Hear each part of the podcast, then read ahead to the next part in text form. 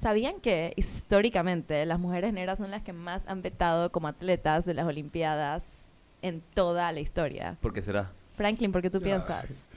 Le tienen miedo a las sombras. Las sombras son poderosas. Las sombras tienen ese don que Dios le dio, mi amor.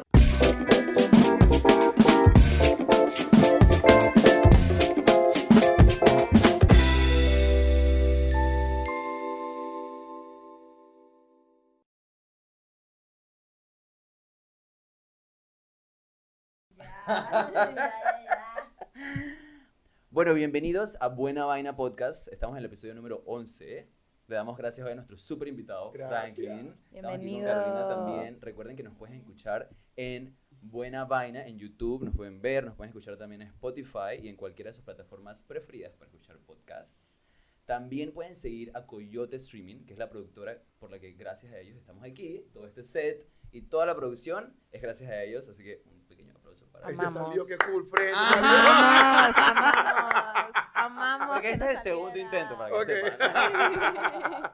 Pero aquí estamos, estamos aprendiendo y cada vez lo hacemos mejor. Lo hacemos mejor para que nos prefieran. Total. Y bueno, hoy vamos a hablar de un tema súper importante para mí, porque gracias a este tema es que admiro tanto a este personaje que se llama Franklin. Ah, tú me admiras. Claro que sí. Voy a llorar, you made it black. Se me, pone- me pongo rojito. No, morado. Full admirado, muy admirado. Nice. ¿Por qué te admiro? Ajá. Porque digamos que desde que sé de ti, de cierta manera me siento representado en lo que son los medios. Siento que existe gente que es como yo y que gente como yo también puede ser exitosa de diferentes maneras o de la manera en la que tú quieras ser exitoso. Así es. Entonces siempre que te he visto y siempre que he escuchado de ti las cosas que haces, me hacen sentir que, que no estoy tan solo en las metas que tengo. Que si tú lo has hecho, yo también lo puedo hacer.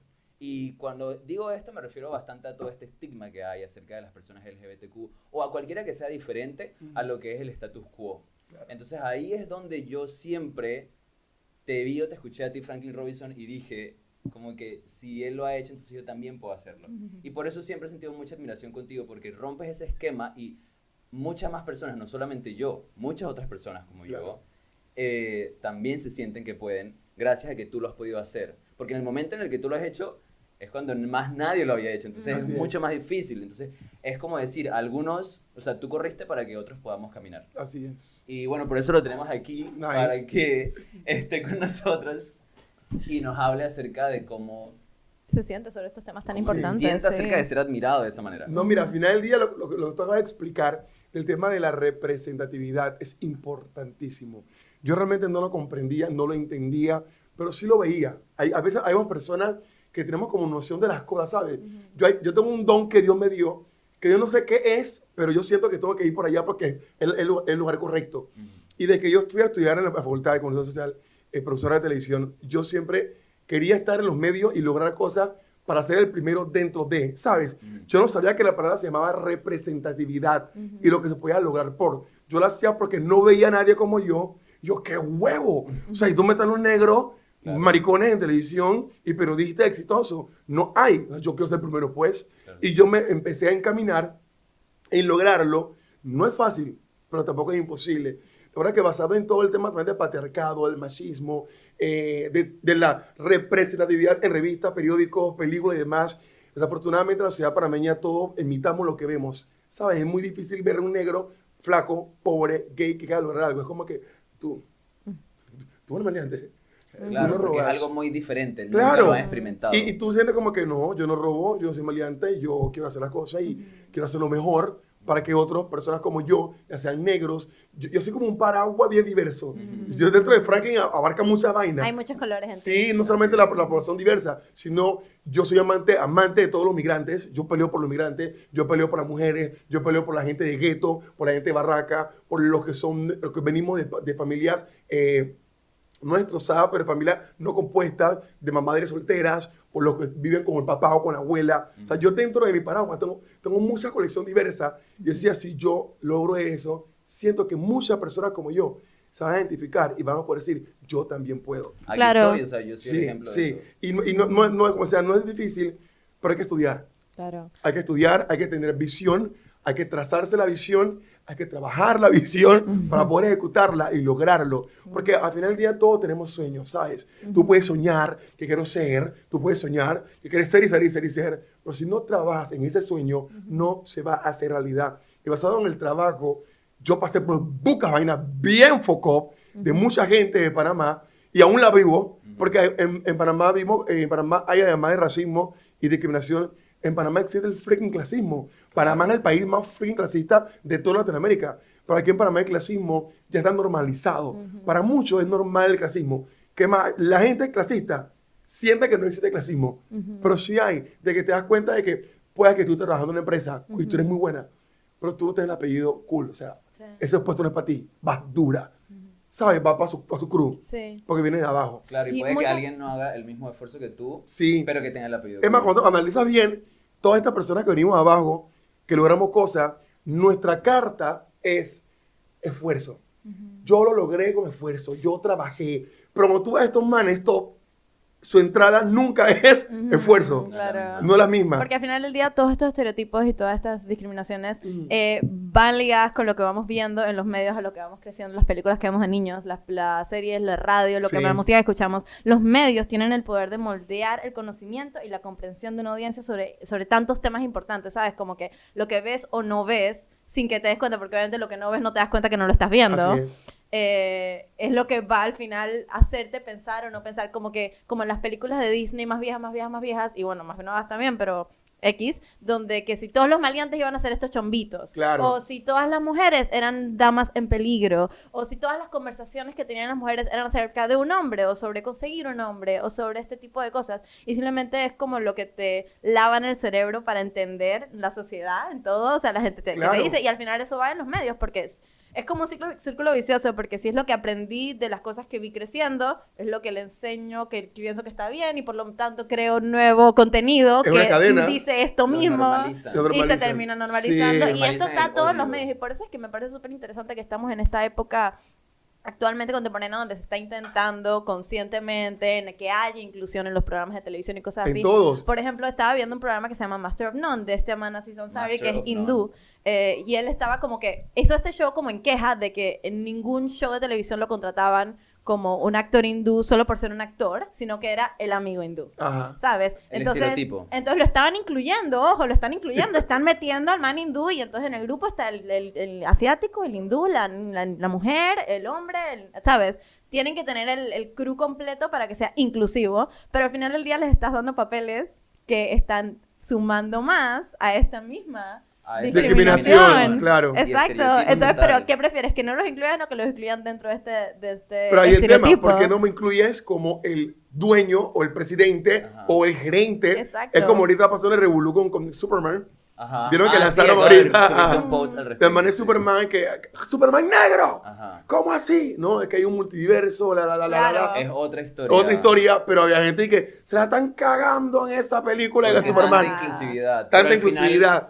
¿Cuándo es demasiada inclusividad? Nunca. Es que el Exacto. mundo Nunca. es inclusivo. En el mundo ¿Sabes? hay diversidad. No hay manera de evitarlo. O sea, cuando yo, yo, yo lloré una vuelta, soy muy honesto, Ajá. yo lloré una vuelta cuando vi la película de Wakanda. Ah. Cuando yo vi Black Panthers. Muy buena. Mm, Yo lloré porque la vi después de que se murió Chadwick. Boseman, entonces yo estaba como Ah, no, yo lloré porque vi a negros no profesionales, sino inteligentes. Yo, en, Pana- en el mundo, yo nunca había visto una película en la cual el científico Ujú, inteligente Ujú. del mundo era negro. Y la hermana era una negra bembona, Súper inteligente. súper inteligente. Ajá, siempre son blanquitos. Y yo dije, man, qué fucking locura más pretty. Yo lloré de la emoción de ver que existen Ajá. científicos o personas inteligentes. Porque te viste representado. Sí, en una nivel fantasía. Y yo me yo, yo, yo era Black Panther, yo, ¡guau! Yo quería, yo, yo- quería estudiar ciencia también. Claro que sí. Yo iba por el man como, y, y- y la hermana y todo, y, y tocaban todo, mínimo, era como um, Iron Man, que el man, este man. Ajá. Yo que man, qué, qué pretty, y con can roll, o sea, más allá de eso, hasta la cultura de la esencia de, de- de- de ser negro Ujú. estaba en la película, o sea. Y gracias a esa película ahora podemos decir no solamente que era como Iron Man, sino que también podemos decir que Iron Man era como Black Panther. Como Black Panther, Ajá. claro, Porque sí. ya el modelo puede ser alguien que no es del color de piel que es más común o de esto, o allá o Claro. acá o lo que sea, como no, no, simplemente, por ejemplo, lo que estás diciendo de que alguien que sea el gerente, que El pueda ser que sea negro o el gerente que es gay. La, la idea es que pongan un, un character, un personaje, que es el gerente que sucede que es negro o que sucede que es gay, pero no es que eso es parte fundamental de su personalidad. Así es. Claro, Por ejemplo, yo tengo un- una situación con mucho de cómo nos representan las personas LGBTQ eh, de cierta manera en, en películas y episodios. Se, a veces tornan mucho la situación esta de salir del closet y de que tienes que decir a tus padres y de cómo tus amigos van a afrontar esta decisión, que no es una decisión pues, pero esta realización que acabas de hacer o algo así. Y, y, o sea, en un punto yo me acuerdo cuando estaba chiquito yo vi esa película de Brokeback Mountain, ¿te Ajá. acuerdas? Con Heath Ledger y Jake Gyllenhaal dándose duro. Esa escena allá arriba. Ah, Ricos. De los vaqueros en la montaña, que son dos vaqueros que es gay. Les Claro, la- recomendamos esta película, la por película favor. Es un drama bastante fuerte, pero yo me acuerdo cuando yo tenía Paul como- pasó por mucho para rentarla en Blockbuster, no fue fácil. Bueno, sí, cuando yo tenía como 11 o 12 años, mi trip siempre era los fines de semana a ver películas. Ir a Blockbuster a alquilar películas, comprar popcorn.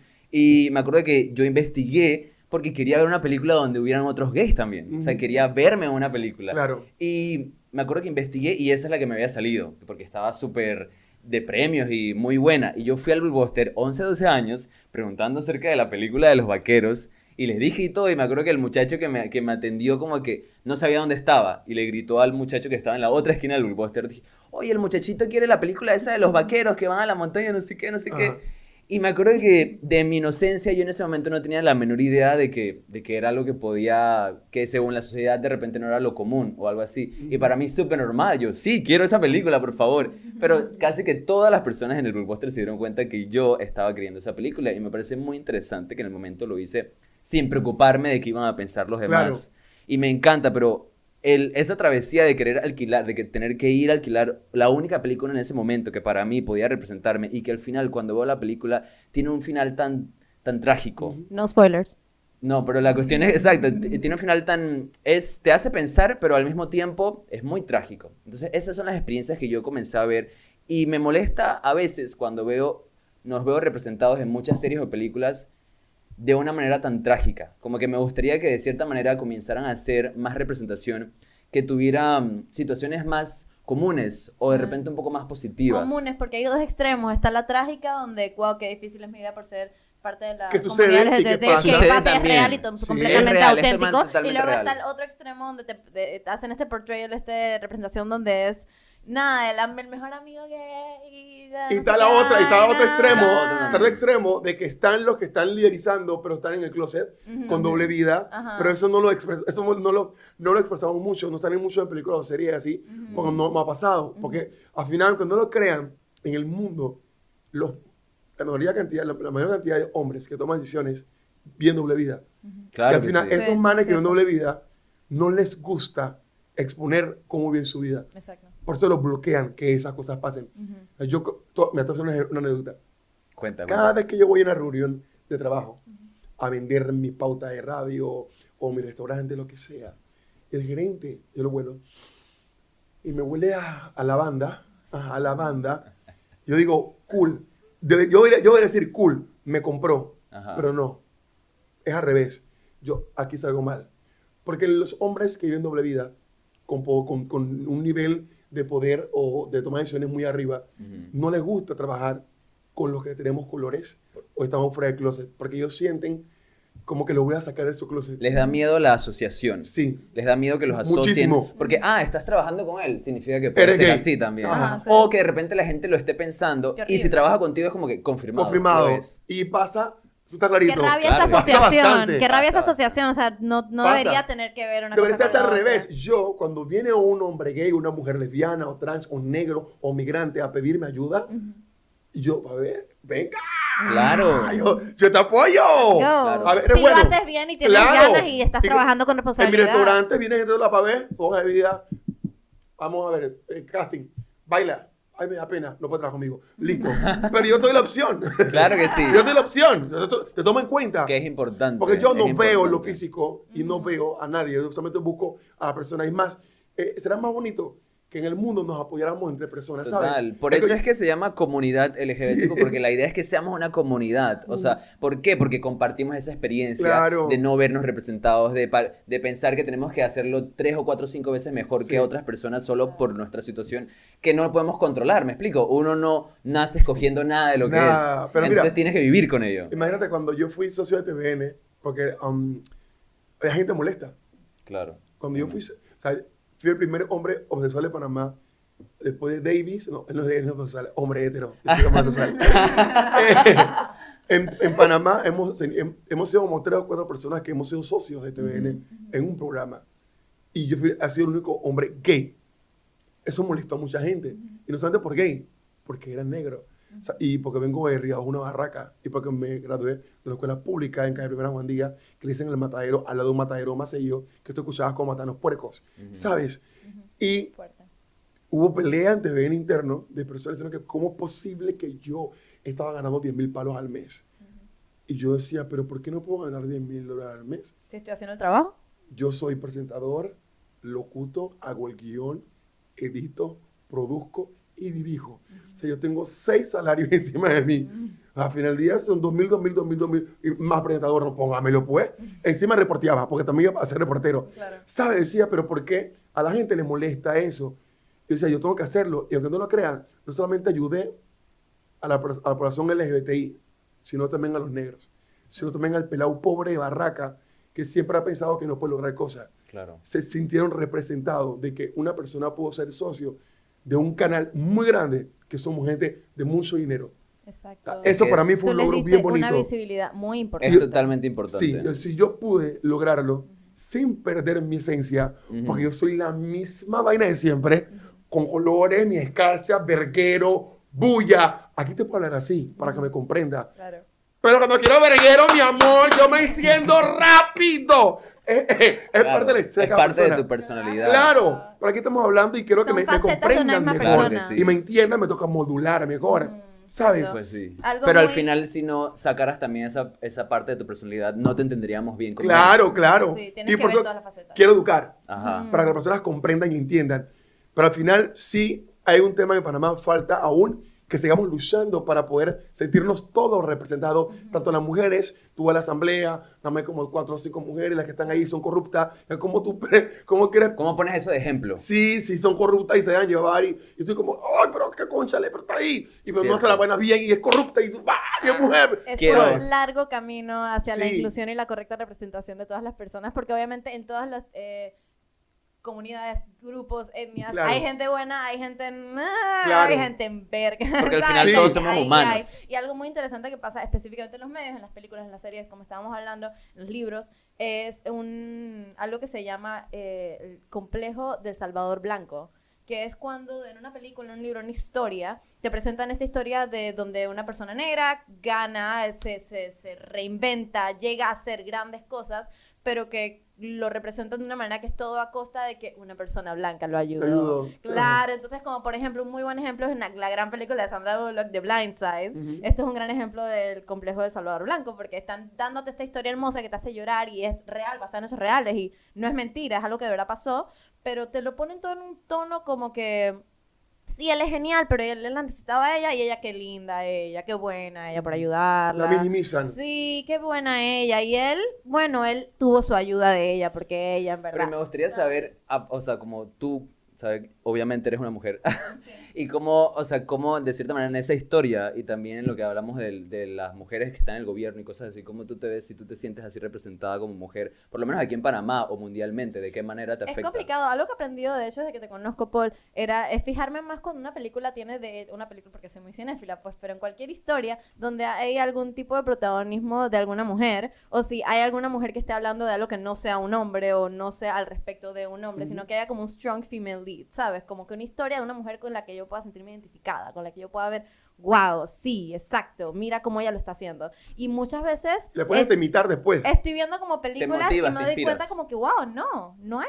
todos estos son personajes masculinos, o estas mujeres están solo hablando de sus esposos, o de cómo lo quemó, o lo que sea. Un ejemplo es, por ejemplo, el lobo de Wall Street, con Leonardo DiCaprio, que me encanta esa película, pero como que a la segunda vez de verla me di cuenta como que no había ninguna historia, ningún personaje de una mujer que fuera relevante de verdad. O sea, Margot Robbie, que era como que la esposa del man, y ya, pero no era como una representación real, y es complicado, en especial para las mujeres negras. eh, porque, por ejemplo, yo me sentía bien viendo una película de Disney con una princesita blanquita como yo, pero mis amigas no se sentían igual hasta que salió por lo menos la Tiana y las estas otras que han salido. No, Tiana nada, porque Tiana Tiana es un sapo. O sea, tampoco. no, tampoco me lo pusieron tan fácil. Moana, por lo menos. Pero, no pero ¿por qué ponen a la negra a hacer sapo? Hasta, hasta, Porque hasta, a- hasta en eso tan porque a ella mal. le toca. Sí. vale bestia, pero por lo menos pusieron la fulita como que la tonta. Y- Imagínate. Bueno, pero uno también porque la fula es tonta, no me parece. Mira, mi- mira cómo, cómo es la contradicción en el mundo. Que acaba de decir tú, las Barbie, muñecas bonitas, fulas como tú. Una niña negra chiquita No cargando una muñeca full al lado. Ajá, ¿por qué? Pero actualmente lo visto- así. ¿Qué le enseñas? switch. Por ejemplo, la última vez que estuve en el aeropuerto cuando estábamos volviendo de Colombia, yo me acuerdo que vi una niñita con sus papás, ch- chombita con su cabello hermosa y la mamá también con unas trenzas espectaculares, bellísimas todas. Y la niña tenía una muñeca bebé, que normalmente, ¿sabes? Las bebés que Ajá. las niñas llevan. Y era una negrita con un traje hermoso, Sí. con un estampado y una cosa. Y yo como que, wow, me encanta que ella tenga eso. Porque, ahora los venden, pasado, porque ahora los venden, porque ahora los Ajá. venden, Ahora los venden. antes no los Y vendían. ha sido bastante esfuerzo que mucha Sí. gente ha tenido Total. que tener. Claro, Total. mi, mi primita, mi primera hermana era que estaba, mi primita es negra, negra, con 10 N. Mm, negra. Y ella, Castalia, estaba con su muñequita fula. Ella jugaba. Pero al final te manda un una connotación a la cabeza de la niña, como que la muñeca o las mujeres blancas están por encima de ti. Claro, eso es lo que- que es. Eso lo que mucha gente en el mundo le molesta todo este tipo de inclusión y de representación que está pasando. Es un poquito pero- hipócrita. Sí, pero, es- Pero está pasando. eh, y es necesario. Y es necesario la representatividad de todas las personas. Hace tres años pasó con la actriz mexicana que estuvo nominada a un montón de, de premios. eh, Esta, En Roma, la de Roma. Ajá. Que a mí la película, a mí la película en sí no me gustó para nada. Me aburrí, me dormí. Es una película complicada. Solamente aguanté tres minutos, pero para los cinéfilos. Y me está gustó bastante, me encanta esa película. Esta es una obra maestra. Yo perdí cinco minutos de mi tiempo escuchando cómo barrían una agua sucia de un portal. Y yo, No. ahí, yo ahí mirándolo, es que sí, guau. Sabes que cuando a uno le gusta así, uno lo ve como que, wow, y la iluminación y cómo hacen y el sonido y no, No, sé qué. sí, Entonces, obviamente te- pero entiendo Por por qué. cinco minutos barriendo el agua del portal. Iba así esperando. ¿Cuándo va a arrancar esta vaina? ¿Cuándo va a arrancar? Shh, shh, shh. Pero al final la película, Pero estaba la pelada. incluye, claro, hubo un tema de representación. Ajá. Eh, Sí. representación que, que es buenísimo. Es que- como decirte como que sabes que hay gente que tiene este tipo de vida que se toman media hora barriendo y que esa es su vida. Y que no es tan divertido como cualquier otra película que tiene más en la uy, prioridad que guay, ella le está colores. dando a ese hecho porque es lo que ella tiene para darle Ajá. prioridad. Y casualmente me gusta que, o sea, la película igual era protagonizada por esta mujer Ujú. y como eh, Caro estaba hablando de, de los, de los personajes femeninos poderosos en las películas que a mí siempre me han gustado, que es algo que he compartido con ella, porque mis películas favoritas siempre son cuando son mujeres muy importantes que están dije, en, el, en el rol principal. Esas son mis, las películas que más me gustan. No sé por qué me aburren un poco más las películas que solo tienen hombres como personajes. Y en realidad, bueno, creo que sí sé por qué. Me he puesto a analizarlo. Y siento que desde chiquito me gustan mucho las películas que tienen estas mujeres poderosas porque me, me identifico. Y si quizás las personas que somos gays, que nos identificamos tanto con las mujeres de chiquitos, ¿es por qué? Porque yo de chico también veía a las mujeres como que, wow, este también es un grupo humano al que tratan como personas de segunda clase. Es un grupo humano que tampoco tiene los categoría. mismos derechos. Claro. Es un grupo humano que también discriminan, que también echan de lado. Y así mismo como yo me sentía siendo gay. Entonces, por eso siento que muchos gays tienen esta conexión con mujeres, porque sentimos que compartimos esto, compartimos el hecho de que no somos, de que somos los que nos tenemos que aguantar las cosas de los demás. Y así mismo como ustedes dicen que, que y, y total, estoy con ustedes como que, que molestia cuando dan estas historias tan cliché de, de, de el gay, el amigo gay o lo que sea. También molesta cuando te tiran esta historia de la mujer que ha sido reprimida y su esposo la trata mal. Y entonces ella tiene que salir adelante. No me gustan las historias cuando no tiene que ver con eso, cuando es una historia como de superación personal de una mujer, como, ¿sabes? Cuando te encuentras una mujer que toda su vida ha sido una mujer que no le importa lo que los Pero, hombres digan. pero, desafortuna- pero desafortunadamente, nos guste o no, por el patriarcado, Total. La mayoría de las mujeres, tú estás en este momento en una desintoxica- desintoxicación. Ujú. Tú estás aprendiendo todo lo que tú has aprendido del Siempre, patriarcado. siempre. Y es, es un diario, es un, es un día a día. Todos los días. Al día. escucharte decir eso, suena bellísimo, pero Ujú. tú vienes del patriarcado, Ujú. tú y yo también. Total. Y estamos desaprendiendo toda esta freaking locura de vaina para apoyar. Más, me pasó hace una semana un verguero en Twitter con todas mis amigas feministas. Tú eres más machista. Yo, ¿qué, qué hice? Ese ese tweet tuyo. Yo, ¡Eres un hombre! Ajá. Yo, mariqui, ¿qué hice? Si yo, yo las apoyo y peleo. Yo tuiteé como que, chicas, eh, las, muchos hombres les gusta sa- sacar a mujeres eh, a cenar y luego le quieren cobrar eh, como el retorno de inversión. Ojo. Y después- Ah, yo creo que lo. Ajá. Y después, y después las mujeres dicen que quieren abusarle. Abajo pongo, chicas, no acepten ninguna invitación de ningún man porque la mayoría siempre quiere para atrás. So, Franklin, eso es codificación. Eh, ¿cómo, ¿Qué vaina? Yo, ¿qué, ¿Qué pasa? Bórrese tu... Ey, relájense. Tienen que aprender y entender que todos estamos aprendiendo y al final, por más que todas entendieron el mensaje, ¿cuál era? El mensaje era de que no te hagas a esos manes porque van a pedir otras vainas. Claro. Dije, si es que lo dijiste de una manera no correcta, pero no pelees conmigo. Ay, pusieron, pusieron tweet y todo, Fran. Él es machista. Man, todos estamos, es una vaina. todos estamos Claro. desaprendiendo ¿Por lo qué? que hemos aprendido. O sea, ¿Por qué no, te pones tan hostil cuando en realidad puedes hostil. decir como que sabes que Ayúdame. creo que te puedo compartir esto que te va a hacer comprender las cosas un poco mejor. Claro. ¿Por qué? Porque tú no eres mujer Así y no es. has tenido esa experiencia. se llama hacer cambios, cambio social. ¿Cómo queremos lograr una construcción de cambio social si cuando ves que una persona que es aliado tuyo lo hizo mal, Ajá. para su parecer, que luego comprendí, lo atacas. Es mejor, hey, no es por allí. Entendí tu mensaje. Tu mensaje era de que las mujeres se cuidan de los manes, pero mejor di que los hombres no invitan a las mujeres a salir pensando en que porque están, Cambia la perspectiva, Claro. cambia la perspectiva. Y los medios Siempre hay maneras de decir las cosas. claro, pero no decirme, eres un machista. Ajá. Yo, oye, relájense, chicas, relájense. Y luego mis amigas, no, hay dos líneas. Están las extremistas y están las docentes, las que quieren hacer el cambio. Y creo que todo lo que estamos hablando en este momento va agarrado a la mano de los cambios en la actitud social. Y para esos cambios hay que educar, hay que escuchar y no pelear directo y en el choque, porque si no, no cambias. Es como en estos días, Porque te chocas eh, Álvaro Alvarado tuiteó, posteó una, la marcha que estaba en esta costera de los antivacunas, que había un cartelón que decía que mi vacuna no y hago ideología de género. Ajá, inclusión, Ajá. algo así. Álvaro lo exacto. posteó como que qué locura es esta y lo fueron a atacar. Y que, ah, qué locura ahora, pero cuando tú estabas marchando con los pro familia hace tres años, sí, él marchó, pero ya, de allá no sé por qué, no es amigo mío íntimo, pero él ha hecho un cambio en su vida. Él dejó de atacar a la población serio? diversa, Sí. ya no hace entrevistas a los pro familia, ya sabe los grupos, no, no tuitea nada de eso. Casualmente tu.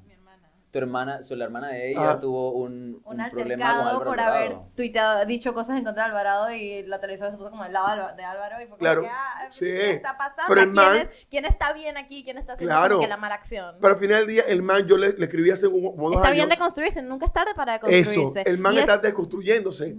Porque, Qué el man- bueno, qué porque yo le puse que, eso. Álvaro, yo, yo, yo era lo que daba palo. o sea, Yo peleaba con él en Twitter dura. Y tampoco le vamos a tirar flores Claro. porque el pasado no se queda no atrás. se queda atrás. Ajá. Pero el tema es de que tenemos que entender también que hay personas que están desconstruyéndose. Sí. O sea, yo no sé su infancia, yo sé que de- del interior, padres católicos están en la iglesia. Pero quién sabe cómo fueron sus padres. Yo, y yo sigo desconstruyéndome todos los días para poder Definitivamente. tratar mejor a las mujeres, tratar mejor a los negros, a todo el mundo, pero no puedo estar diciendo, porque él cometió un error en el pasado, no puede desconstruirse. ¿Cómo queremos hacer cambio si no aceptamos de que ya entendí y comprendí? No puedo decir, ah, porque, Y ya, porque yo sí mismo- sé, yo sí sé, yo sí sé, yo soy el mejor. Y No. así mismo, claro. en vez de molestarse, pues crear una explicación eh, elocuente donde la otra persona pueda aprender de construirse, reaprender. Como que, hey, me permites compartirme, compartirte una opinión Claro. acerca de lo que y que dijiste. veo otra perspectiva, vamos, te voy a presentar otra perspectiva y tú Ajá. ver si Sí. la quieres ver. Algo que me manera. parece importante de eso es que todos, todos como humanos pasamos por este proceso de que cuando estamos creciendo y no tenemos prioridades, no tenemos puntos en donde enfocarnos, construimos quizás una personalidad como para que no nos ataquen. Así ¿Cómo soy, cómo ser de la, de la, cómo ser de tal manera de que no provoque a los demás a tirarme odio o, o a joderme la vida, pues. Entonces, ¿qué pasa? Que luego venimos y nos encontramos con esta personalidad de nosotros mismos que quizás no es la que queremos. ¿Por qué? Porque la construimos dependiendo del ataque de los demás, dependiendo de cómo nos sentimos más seguros en ese momento. Pero ya ahora luego llegamos a una etapa en la vida donde tenemos que crear, donde tenemos que tratar entonces de descubrir quién en realidad somos, porque hemos pasado tanto tiempo construyendo una coraza que luego nos perdemos de qué en realidad queremos, de cómo en realidad queremos expresarnos y no expresarnos de una manera que sea cuidadosa con lo que los demás sienten. No, ahora la idea es expresarnos como a mí me hace feliz. Total. Yo creo que una buena manera de, de- de cerrar el tema es eso de la construcción. Me encantó llegar a esto porque el- la representación en los medios tiene como base que nos tenemos que, que deconstruir y volver a aprender estas cosas que la sociedad nos ha enseñado mal y no es culpa de nadie específico, sino es culpa de muchos años de muchas cosas. Entonces, sí, como que volver a aprender tantas cosas y asimismo que el contenido que creemos sea un contenido inclusivo sin necesidad de, de tocar el tema de la inclusión, sino sea naturalmente inclusivo, así como naturalmente hay personas tan diversas en el mundo y todos tenemos amigos de todos los tipos de rangos y maneras y formas y colores y todo, pues que sea así de normal en todos los medios y todo el Como- contenido que creamos y observamos y compartimos y todo. Claro, es más que dividirnos, unirnos. Exacto. Saber, más que ver cómo, nos, cómo, cómo estamos divididos, es encontrar la manera de cómo unirnos más. Claro. Yo creo que entre más personas estudien, sean más capaces, comprendan y entiendan, lograrán muchas más cosas. La deconstrucción va agarrado a la mano de la educación. Así Eduquémonos, es. Ah, eduquémonos. Qué rico, hay que Exacto. educarse, por favor. Eduquémonos escuchando el Buena Vaina Podcast todos los jueves. Lo puedes encontrar en todas tus plataformas de podcast favoritas. Y también lo puedes encontrar en YouTube con este hermoso video para que veas las lindas caras de nuestros invitados. Como Así esta carita es. hermosa que estoy viendo aquí. No, Ah, me mírenlo, muero. por favor, me close up, muero. close estoy up. muriendo. Hoy me bañé. Lo huelo, huele a lavanda. Especialmente. Ajá. Pueden seguirnos en. Instagram como Buena Vaina Podcast. Pueden seguir a Coyote Streaming, que es la productora que hace todo esto posible. Pueden tocar las campanitas de YouTube para que les lleguen las notificaciones y no se pierdan un solo capítulo de Buena Vaina Podcast. Yo soy Carolina. Yo soy Paul. digo. Y él, ya saben quién es. Ah. ¡Franklin Gracias.